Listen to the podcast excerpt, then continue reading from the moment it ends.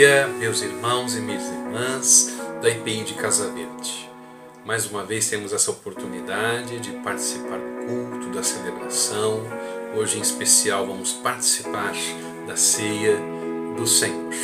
Eu gostaria de basear a proclamação da palavra nesse momento no texto do Evangelho, em Mateus, no capítulo 10, dos versos de 24 a 39 mas peço permissão para acrescentar um único verso, que é o verso de número 40.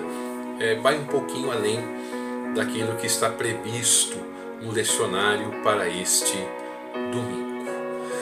O capítulo 10 do Evangelho de Mateus poderia ser entendido como a estratégia de Jesus para a formação dos seus discípulos e aonde levaria esse discípulo capítulo, esse capítulo 10, ele vai iniciar com a escolha dos doze discípulos, que mais tarde se tornariam os doze apóstolos, as orientações de como deveriam se portar os discípulos diante de outras pessoas, os conselhos também sobre como lidar com as pessoas, as características de ser discípulo e, por fim, as dificuldades e recompensas do discipulado.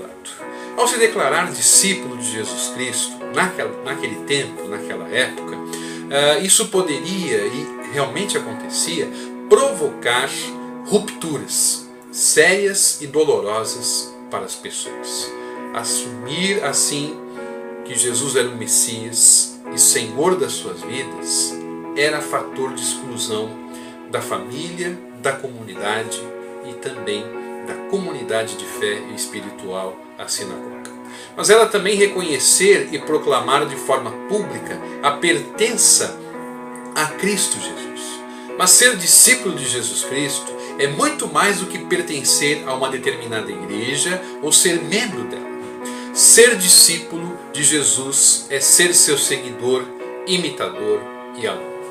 Por isso, quando reconhecemos que Jesus é Senhor das nossas vidas, Estamos dando um testemunho público de tudo que somos, tudo que fazemos e tudo o que pretendemos fazer. E isso estará pautando as nossas atitudes, o nosso posicionamento, o que pensamos, o que deixamos de pensar, nas atitudes e na palavra do próprio Jesus. É como está registrado nos versos 24 e 25 do capítulo 10 do Evangelho de Mateus. O discípulo não está acima do seu mestre, nem o servo do seu senhor.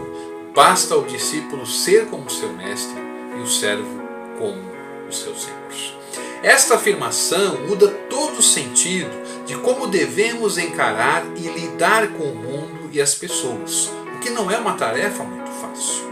Mas diante dos últimos acontecimentos, principalmente da sociedade brasileira, é urgente assumirmos uma postura como discípulos e discípulas de Jesus Cristo.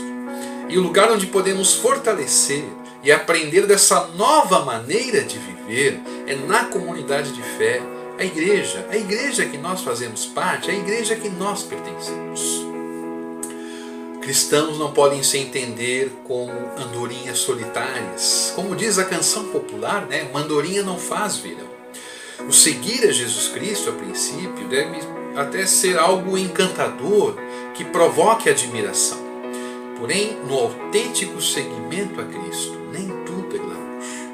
Infelizmente, para algumas pessoas, quando decidiram ser seguidoras de Cristo, foram expulsas de suas famílias, de suas casas, perderam o emprego, não foram mais convidadas a participar da vida social que antes participavam.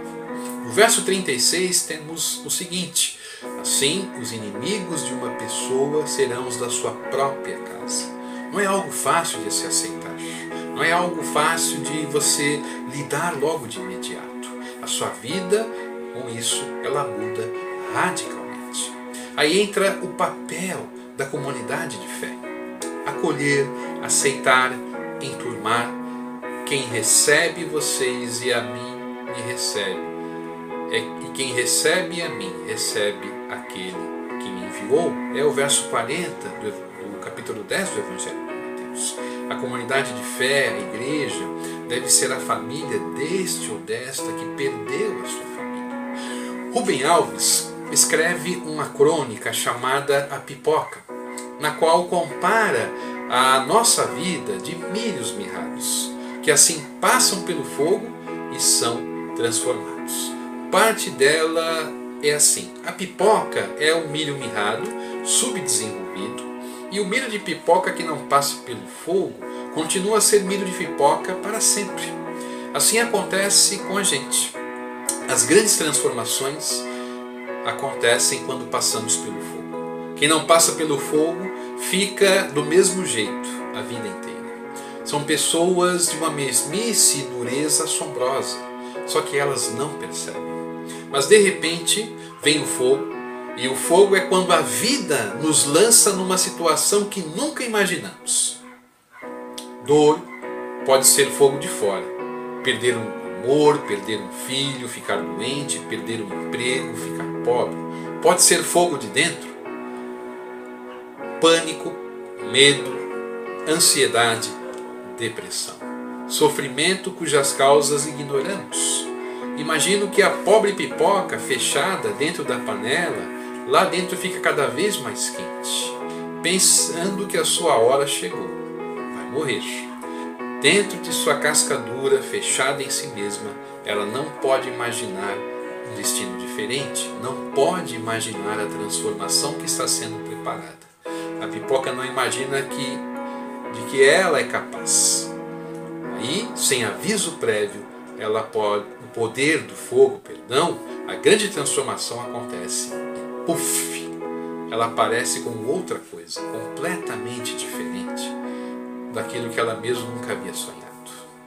Em Minas, todo mundo sabe o que é piruá.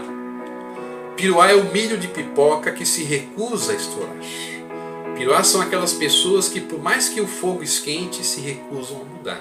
Elas acham que não podem existir coisa mais maravilhosa do jeito que uh, elas pensam que são. Ignoram o ditado de Jesus: quem preservar a sua vida, perdê-la. Sua presunção e o seu medo são a dura casca do milho que não estuda. O destino delas é triste, vão ficar duras a vida inteira. Não vão se transformar na flor branca macia, não vão dar alegria para ninguém. Nunca imaginei que chegaria um dia em que a pipoca iria me fazer sonhar, pois foi precisamente isso esta reflexão, que esta meditação abençoe a sua vida e lhe ajude neste dia e durante a sua semana a pensarmos em como podemos ser discípulos de Jesus Cristo neste mundo tão caótico e agora com esta pandemia tão adoecido. Que Deus nos abençoe.